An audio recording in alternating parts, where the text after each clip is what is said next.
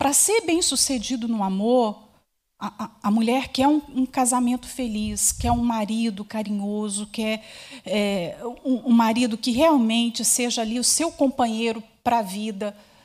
O que você tem feito a respeito disso? Porque tem um plantio.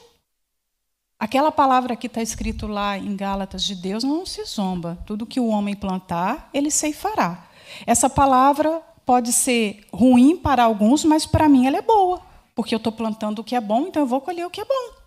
Você planta para ter uma vida amorosa bem-sucedida, se você plantar, você vai colher. Diante do marido que de repente é indolente, não faz alguma coisa, como você reage? Você vai exigir que ele faça, por exemplo, você quer que ele troque a lâmpada, uma coisa simples. Você vai chegar e vai falar: ou você troca essa lâmpada eu vou trocar. O que, que você vai ter? Que tipo de marido você vai ter?